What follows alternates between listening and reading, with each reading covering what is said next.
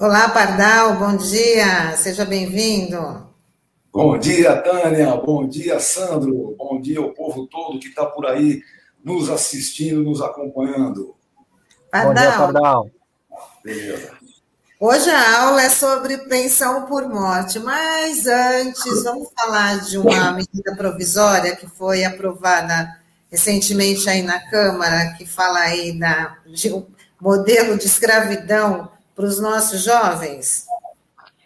Pois é, Tânia, só rapidinho, antes da gente falar da pensão, é importante dar uma destacadinha, porque foi aprovado na Câmara, vai para o Senado, e a gente tem que sentar a fronteira contra isso. É outra palhaçada. Vejam, é uma mini reforma que cria aí uns contratinhos de escravidão pura. Manja, escravidão pura. O sujeito não tem garantia nenhuma, nem FGTS e nem Previdência. E aí, eu só quero destacar o outro lado da moeda. Não quero nem pensar que o sujeito não tem cobertura, não tem auxílio. Não quero nem pensar nisso. Eu quero pensar no seguinte: ele não vai contribuir e nem o patrão dele significa que o INSS não receberá contribuição alguma e, no final das contas, vai ter que cobrir o pobre sujeito pela assistência social. Então, não estou nem falando só que o trabalhador está desguarnecido, que o trabalhador não tem garantia. Pior do que isso, eles querem arrebentar com a Previdência, eles querem reduzir as contribuições, eles querem, na verdade, legalizar a sonegação da contribuição previdenciária. Então, evidentemente, pessoal, vamos serrar a fileira, vamos ir para frente, porque não pode deixar é, é, mais esse tipo de contrato. Já não basta aquele do, do, tal do intermitente, que é, veja, parece brincadeira, parece piadinha. Dizer que se o cara não chegar a ganhar um salário mínimo naquele mês, o mês não vale para aposentadoria e quando ele conseguir somar o salário mínimo, vale um mês só, tá bom? Quatro meses de trabalho para ganhar um salário mínimo vale para aposentadoria um mês só. É muita palhaçada. Bom, vamos falar da, da pensão por morte, que é muito importante. Primeira coisa importante, pessoal, eu sempre destaco. Quando você fala entra no INSS, quando você fala contribua para a Previdência, não é simplesmente aposente-se por idade ou, antigamente, aposente-se por tempo de serviço ou tempo de contribuição. Não, senhor. O principal da Previdência são os benefícios decorrentes de sinistros. Aqueles que você não quer, entendeu? Invalidez, morte, você não é afim. Mas quando é preciso, é o benefício mais importante que existe. Por exemplo, a pensão por morte é a garantia dos dependentes, sabe? Papai está trabalhando, mamãe está trabalhando, se faltar, tem que haver garantias aos dependentes. Primeira coisa importante, até para todo mundo recuperar um pouquinho da ideia, os dependentes na lei são classificados em três. E são três classes mesmo, tá? Quando eu falo classe, é classe de verdade.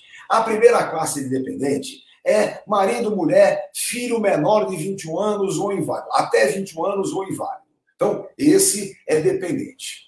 Depois tem mais duas classes: os pais ou o irmão menor de 21 anos ou inválido. Entendam uma coisa: a grande questão dessas classes é que na existência de uma das classes, os outros não têm direito. Entenderam? Se o sujeito é casado e tem filho menor de 21 anos, mesmo que os pais tenham dependência econômica, não terão direito.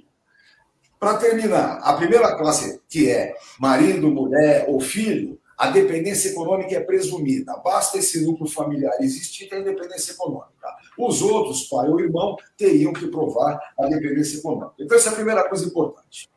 Outra coisa importante, até 1988, o marido, o companheiro, não tinha direito à pensão, mesmo que a sua esposa estivesse no mercado de trabalho, até mesmo já estivesse aposentada. Essa conquista vem em 1988 com a Constituição Cidadã, e vamos falar a verdade, hein? Quem conquistou essa garantia para os homens foram as mulheres. Elas é que entraram no mercado de trabalho, passaram a ter uma representação maior no orçamento familiar e, por consequência disso, o marido, o companheiro, também passou a ter direito a essa pensão. A lei de 91, que regulamentou isso tudo, fez uma outra mudança importante. Atenção, mudou o cálculo. O cálculo até aquele momento era 50% da aposentadoria do falecido, mais 10% para cada dependente. Ou seja, viúva sozinha, os filhos já estão criados, ela tinha direito só a 60%.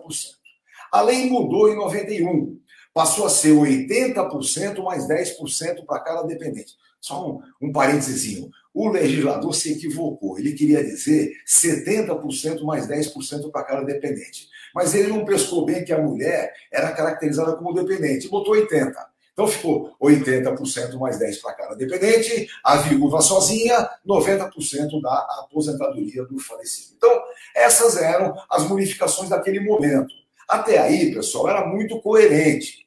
Acontece que em 1985, em 95, quero dizer, quando o neoliberalismo começou a mandar de verdade no mundo, aqui no Brasil houve a equiparação dos benefícios. Então, a aposentadoria por invalidez e a pensão por morte passou a pagar 100% da aposentadoria do falecido, tanto faz qual é a razão da morte, se foi acidente no trabalho ou não foi. Então, mudou para 100%. Ora, não se iludam, não é bondade alguma, tá? O que eles queriam, na verdade, era equiparar o benefício acidentário. Não é à toa, a gente já comentou bastante isso, que a estatística de acidentes do trabalho é profundamente falsa. Os acidentes em geral diminuem, mas com vítimas fatais aumentam. Então, sabe, nós já comentamos isso bastante. Bom, acontece que veio a emenda 103 no final de 2019 com toda a perversidade. E dentro dessa perversidade, modificou o cálculo da aposentadoria por invalidez e da pensão por morte. Vejam só, bem rapidamente. A aposentadoria por invalidez pagava 70% mais 1% para cada ano de contribuição. Como? Se o cara tinha 10 anos de contribuição, era 80%. 20 anos, 90%. Era assim. E a pensão por morte, como eu já disse a vocês, era 80% mais 10% para cada dependente. Ótimo. Veio essa sem vergonhice da EC 103 e mudou. Agora, a aposentadoria por invalidez paga, atenção, pessoal, 60% para quem tiver até 20 anos de contribuição. A partir do 21 ano é que cada ano a mais soma mais 2%. Estão entendendo a, a grande mudança? O cara que tinha 20 anos de contribuição ganhava 90%. Agora, por essa nova lei, vai ganhar 60%. E a pensão por morte também teve um retrocesso violento. Passou a pagar 50% mais 10% para cada dependente. É um retrocesso de bom tamanho. Aí, eu só quero levantar rapidamente duas questões importantes. Em primeiro lugar, a questão de acidentes do trabalho, que eu já conversei com vocês. O acidente do trabalho paga 100%. Por outro lado, existe um princípio internacional do direito social, que é o princípio do não retrocesso. O princípio do não retrocesso, quem faz a defesa dele é o Cambotilho, o maior constitucionalista do mundo. Ele diz que no direito social não se admite o retrocesso. Portanto, esse tipo de retrocesso, com essa é, é, perversidade toda, não se pode admitir. Vejam só como é, né? Se eles tivessem reduzido para a legislação imediatamente anterior, ou seja, a invalidez pagando 70 mais 1% para cada ano, e a pensão por morte pagando 80 mais 10% para cada dependente, sabe, haveria modificação, mas não seria tão grave assim. Eu, particularmente, até achava bom, porque modificaria, alteraria, teria um diferencial para o acidente do trabalho. Agora, da forma como eles fizeram, pelo amor de Deus, ó, vou terminar essa conversa com um rápido cálculo para vocês. Imagina só, o João tinha já 20 anos de contribuição, tinha uma média contributiva de 4 mil reais e tinha 55 de idade. Morreu, ou seja, não estava aposentado nem tinha direito a se aposentar. Se ele tivesse ficado é, inválido, ao invés de morrer, ele ganhava de aposentadoria por invalidez 2.400. Notem, ele tinha 20 anos de contribuição e uma média de 4 mil reais. Se ficasse inválido, ganhava 2,400. Mas como veio a falecer, a sua viúva ganha mesmo 1.440. Ó, oh, pessoal, não é possível, né? Tá muito engraçado, inclusive, nesse primeiro momento, quer dizer, triste, na verdade, né? Porque as pessoas que estão enviuvando, quando recebem o primeiro cálculo, não acreditam. Vem falar com o seu advogado não acreditando. Isso não pode ser verdade. É verdade, sim, infelizmente. Vamos ver se os tribunais conseguem compreender de verdade o princípio do não retrocesso e a gente consegue virar isso é, nos tribunais. É, veja, não, não contem muito com isso, não, que não vai ser fácil. Mas a briga é importante e a gente vai ter que serrar fileiras. A pensão por morte é a garantia efetiva que os dependentes do trabalhador segurado têm. E do jeito que vai, evidentemente não garante nada, não é? Joga na miséria. Imagina só, aquela família que ganhava é, é, 4 mil reais, agora ganha 1.440. E olha, sem nem discutir muito que o filho é, é, só tem direito à pensão até 21 anos, mas com certeza tem a necessidade econômica por muito mais tempo que isso. Então, pessoal, a briga é essa: vamos fazer com que a pensão por morte volte a pagar com alguma dignidade e não esse absurdo que foi a emenda 103 é, de novembro de 2019. É isso aí. São dois dramas, né, Pardal? É quando você perde ali o seu cônjuge, né? Cônjuge, como dizia Sérgio Moro, né? Mas e o drama depois, quando vai ver de, de como vai se sustentar, né? Que tem toda essa defasagem de.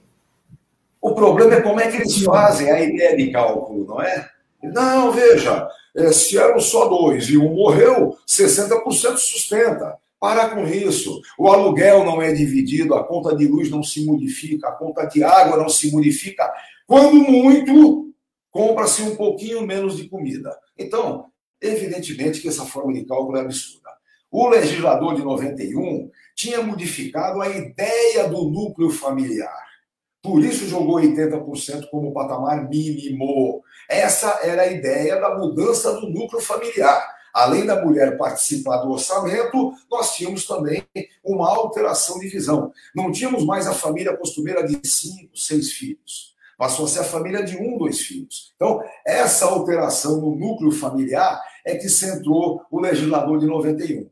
Mas, infelizmente, essa emenda veio para nos arrebentar de verdade. É a violência da emenda 103 é assim, olha, é, é, é de chorar e vocês lembram que podia ter sido pior, não é? Os caras queriam mesmo chilenizar a Previdência, acabar com, nossa, com o nosso seguro social. Como isso eles não conseguiram, é hora de serrar fileira, é hora de lutar pela reconstrução das garantias mínimas que a civilização exige. É aquela história, Tânia e Sandro, sabe o que está acontecendo? Nós temos que dividir o mundo agora naqueles que defendem a civilização e naqueles que pretendem a barbárie. Os fascistas é. pretendem a barbárie. Temos que isolá-los.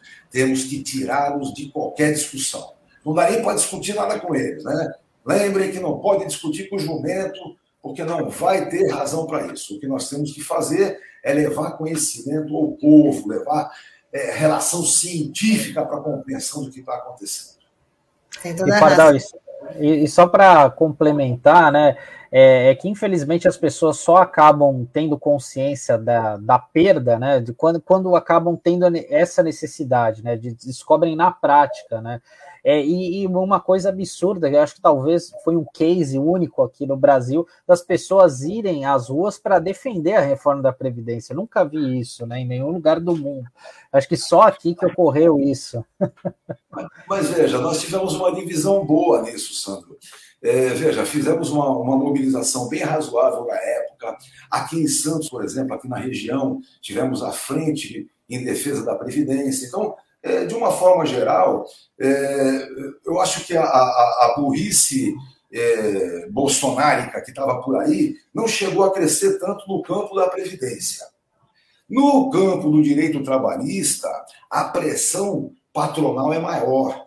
Então você tem uma pressão muito maior sobre o que está acontecendo. Foi a história do, do, do, do, é, do contrato intermitente e essas loucuras que vão acontecendo hoje. Agora, a única saída que nós temos mesmo é tentar levar o máximo de ciência. Por exemplo, a questão financeira. É a velha historinha. Você não tem a questão financeira, é, é, simplesmente na garantia do segurado. Já que eles querem também falar sobre o déficit previdenciário, sobre as dificuldades, opa, vamos ter clareza, meu povo. A única coisa que garante a previdência é o contrato de trabalho formal, coberto, contributivo, entende? A única coisa que garante a previdência é isso. Todo o resto é mentira, é sem vergonha. Então, é cerrar fileiras para a reconstrução do Estado democrático de direito, com o direito social na sua importância. Garantir aos trabalhadores, garantir aos ricos suficientes. E aí é aquilo que a gente sabe: habitação, educação, alimentação. Vamos tentar acabar com esse caos social que foi criado, com essa desigualdade mais do que absurda que o Brasil é, é infelizmente, exemplo de desigualdade. É isso aí, Pardal. Mais uma vez, muito obrigada por estar aqui com a gente. E já temos um compromisso para a semana que vem. A gente te aguarda na próxima segunda. Obrigada. Beleza, pessoal. Beijos para todos. Até a semana. Valeu, valeu.